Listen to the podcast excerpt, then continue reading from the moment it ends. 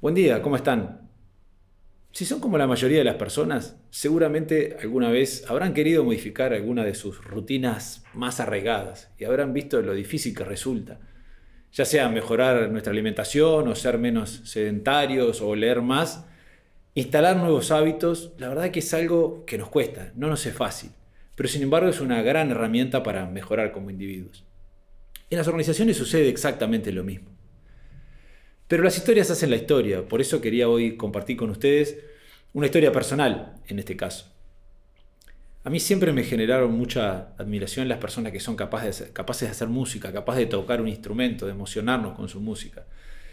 Tal vez porque siempre este, el, oído musical o la motricidad fina nunca fueron este, de mis mejores características. Así que de alguna forma era como, como un pendiente para mí esto de tocar un instrumento este, se transformó en una especie de asignatura pendiente. Y a pesar de que siempre me entusiasmó, justamente esta falta de, facilidad hizo que, este, de alguna manera, los distintos tibios intentos que había hecho para incursionar en la música hubieran fracasado. Eh, así fue como en algún momento, hace muchos años, pedí una guitarra prestada que después rápidamente devolví. Me compré unos bongos este, que al poco tiempo vendí. Y compré también un cajón peruano en algún momento que lo usé más como mesita que como instrumento. Eh, ahora, durante la pandemia de, COVID-19, como nos ha pasado a muchos, creo, de buscar cosas nuevas, dije, bueno, este es un buen momento para darme una oportunidad e intentar realmente este, aprender a tocar un instrumento. Así que bueno, el primer punto era elegir justamente el instrumento y después de analizar distintas opciones, descartando de entrada aquellas tres en las que ya había fracasado, opté por el bajo eléctrico.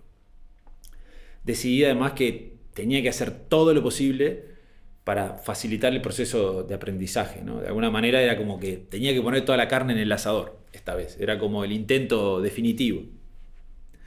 Entonces, bueno, compré instrumento y todo el equipamiento, digamos, necesario, incluyendo un pie, porque Gonzalo Noya me había dicho, mirá, no, lo guardes, no lo guardes, tenés que tenerlo ahí a la vista para que te recuerde que lo tenés que tocar. Así que bueno, dije, esto es una buena idea, un buen consejo, y allí está en el rincón del living, en su pie, desde entonces, este, el, bajo, digamos. Adicionalmente, y para tener todo este, lo más junto posible y lo más sencillo, este, conseguí una cajita de madera que puse allí, este, arriba de la mesa ratona del living, donde puse este, un mini amplificador y unos auriculares para realmente rápidamente poder ponerme a tocar cuando tuviera ganas. Ahora necesitaba alguien que me enseñara, así como, como pasa ahora, este, fui a YouTube, la fuente de toda sabiduría. y bueno, estuve buscando y vi, no sé, deben haber cientos, tal vez miles de videos que enseñan distintas cosas del instrumento y la verdad es que ninguno me convenció. Este, buscaba algo que tuviera ¿no? una cierta continuidad y coherencia en los contenidos para realmente este, poder aprender en una manera mejor. Así que en, esa búsqueda llegué a un sitio este, donde el profesor ponía gratis la primera lección de su, de su curso, que eran como 100 lecciones. Este, y dije, a ver cómo es. Y entré, y la verdad es que era muy bueno, era muy divertido, muy didáctico. Incluso terminaba la lección con una serie de ejercicios sencillos y donde al final te hacía tocar una línea de bajo muy simple, pero que puesta encima de, una pista sonora, que era como la, banda sonora de una, de una película de espías, una película de James Bond, sonaba muy bien, muy sencillo, sonaba muy bien. La verdad no lo podía creer, era como que estaba tocando el bajo.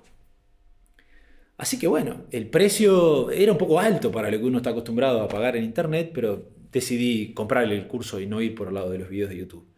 Y la verdad es que fue una buena decisión todas las sesiones eh, seguían un poco ese mismo patrón. en, divertidas y claras este, lecciones te iba enseñando algunos conceptos y siempre finalizaba eh, con una práctica que te hacía sentir realmente como que realmente eras un bajista, que estabas tocando el instrumento, que te, daban ganas de seguir y tomar la siguiente lección y seguir progresando.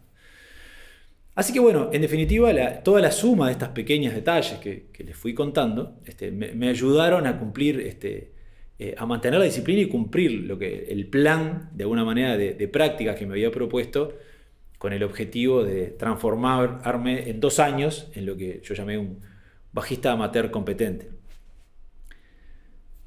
Hoy tengo 47 años y hace unos 11 meses más o menos que aprendí este, emprendí este pequeño viaje personal y la verdad es que estoy lejos de ser un bajista competente, pero he aprendido y he progresado mucho y he logrado un dominio básico del instrumento que me permite este, sumarme a los after musicales que a veces hay acá en XLN una vez por semana o cada dos semanas y donde tocamos algunas canciones de Creedence o YouTube o los Rolling Stones. Algo que para mí era, era impensado hace algún tiempo. Curiosamente, hace algunos meses leí un libro sobre la formación de hábitos en las personas y, de alguna manera me di cuenta que gracias a un poco de, intuición, a los consejos de Gonzalo y algo de suerte, de alguna manera había seguido lo que el autor llama las cuatro reglas de cambio del comportamiento para la instalación de buenos hábitos. Muy interesante. Estas cuatro reglas son así. Primero, hacerlo obvio. Y esto quiere decir que hay que disponer de elementos que nos recuerden, que visibilicen, que nos hagan tener bien presentes que hay que realizar esa acción. En, mi caso del bajo, allí está, parado en el rincón del living y no tengo cómo no verlo todos los días. Está como diciendo, hoy me toca, ¿no? La segunda es hacerlo simple, o sea, disponer de todo de forma de eliminar toda fricción o toda barrera o todo obstáculo que dificulte la ejecución de esa acción que queremos instalar como hábito. En el caso del bajo, además de que lo tengo bien a mano, está la cajita, esta que les decía, o sea que es muy rápido, muy simple agarrar todo y ponerme a tocar. Adicionalmente, una ventaja que al principio no percibí, pero que resultó ser determinante, es que el instrumento, al usar auriculares, es totalmente silencioso, o sea que en cualquier momento, esté quien esté, yo puedo practicar. O sea que es muy fácil realmente este, hacer esa sesión de práctica. La tercera es hacerlo atractivo. Es decir, buscar elementos que hagan que ejecutar la acción sea interesante, divertido, o por lo menos ¿no? que no sea aburrido o, que sea incómodo. Y en este caso la elección del curso fue determinante. Como decía, es muy sencillo, muy entretenido, muy placentero de, cursar. y la cuarta es hacerlo satisfactorio. Esto tiene que ver con la forma en que al finalizar la acción eh, me genera satisfacción. tiene que ver con la recompensa que uno siente al haber ejecutado esta acción del hábito que quiere instalar y está muy vinculado al logro también, a la sensación de logro, que es lo que nos deja con ganas de repetir esa acción en el futuro. De vuelta acá el curso fue determinante, ¿no? esa, final, esa práctica final en la que este, realmente sentía que estaba tocando como parte de una banda, siempre me dejaba con ganas de seguir y de seguir progresando. Ahora, cuando llevamos esto a la organización, gestionar una organización es una tarea bien desafiante, llena de oportunidades, llena de posibilidades de crecer, de disfrutar y de desarrollarse, pero desafiante. Y el logro es justamente uno de los mayores motivadores del, ser humano, por lo tanto no es llamativo que alcanzar las metas que nos vamos proponiendo en las organizaciones sean de las cosas más reconfortantes que, que podemos sentir. Es algo que nos llena de energía, nos llena de orgullo y nos impulsa a seguir. Ahora, los objetivos no se alcanzan solos. Alcanzar las metas, los objetivos en forma sistemática requiere disciplina en la gestión. Y lograr disciplina en la gestión implica instalar hábitos. Para seguir con rigor los resultados, una de las herramientas más potentes de gestión son las reuniones. Claro, deben ser reuniones sistemáticas y, de buena calidad. Y para establecer el hábito de mantener estas reuniones este, de buena calidad, es fundamental tener un buen sistema de reuniones definido. ¿Qué es un sistema de reuniones? Un sistema de reuniones es una definición justamente en la que se detalla cuál es el mínimo, pero necesario, conjunto de reuniones que tenemos que tener para gestionar la organización. Y no solo eso, ¿no? se define cuáles son las reuniones, cuál es el objetivo de cada reunión, quién la va a liderar, quiénes deben participar, cuál es la frecuencia, cuánto dura, y cuáles son los requisitos que hay que traer preparados y quién debe traerlos para que la reunión sea eficiente. Ahora, ¿cómo nos ayuda un buen sistema de reuniones a instalar el hábito de reunirnos para gestionar la organización? Bueno, podemos verlo justamente a la luz de estas cuatro reglas, digamos. Entonces, primero, recordamos, la primera regla es hacerlo obvio. En el caso de las reuniones, cuando está definido, todos tenemos claro en qué reuniones periódicas debemos participar y cuándo son. Están agendadas, están ahí en el programa de calendario que sé que usemos. Cuando vemos la semana las vemos ahí presentes, no, están solapadas con otras cosas, nos llegan las notificaciones. cuando es el momento de reunirnos. Así que es bien obvio que hay que hacer esas reuniones. La segunda es hacerlo fácil. Si la reunión ya está agendada, tenemos la sala reservada para poder reunirnos, no tenemos que buscar lugar, o ya está creado el link en esta nueva realidad de la virtualidad, ya está creado el link para acceder, a la reunión virtual. Cada integrante tiene preparados los requisitos, eh, como tiene una periodicidad, todo el resto del equipo sabe que ese espacio está reservado para esa tarea y es de alguna manera sagrado. Y además elegimos los mejores momentos para reunirnos, con cabeza, planificando de antemano, y bueno, ¿cuál es el mejor día de la semana? ¿O cuál es el mejor momento del mes donde hay menos cargas para poder hacer estas reuniones?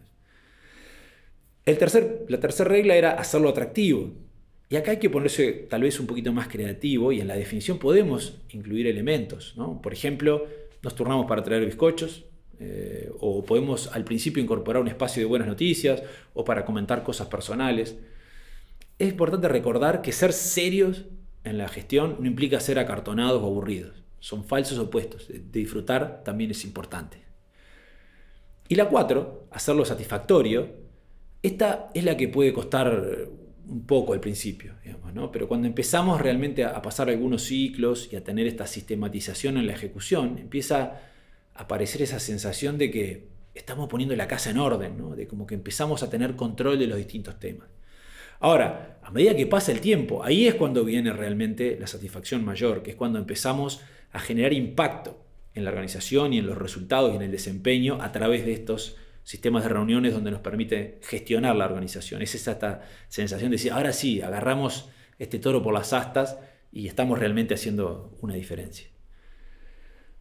Desarrollar una disciplina sólida de gestión en una organización no es un camino lineal. Y cuando nos embarcamos en esto, tenemos nuestras épocas de mucho avance y también tenemos este, nuestras recaídas.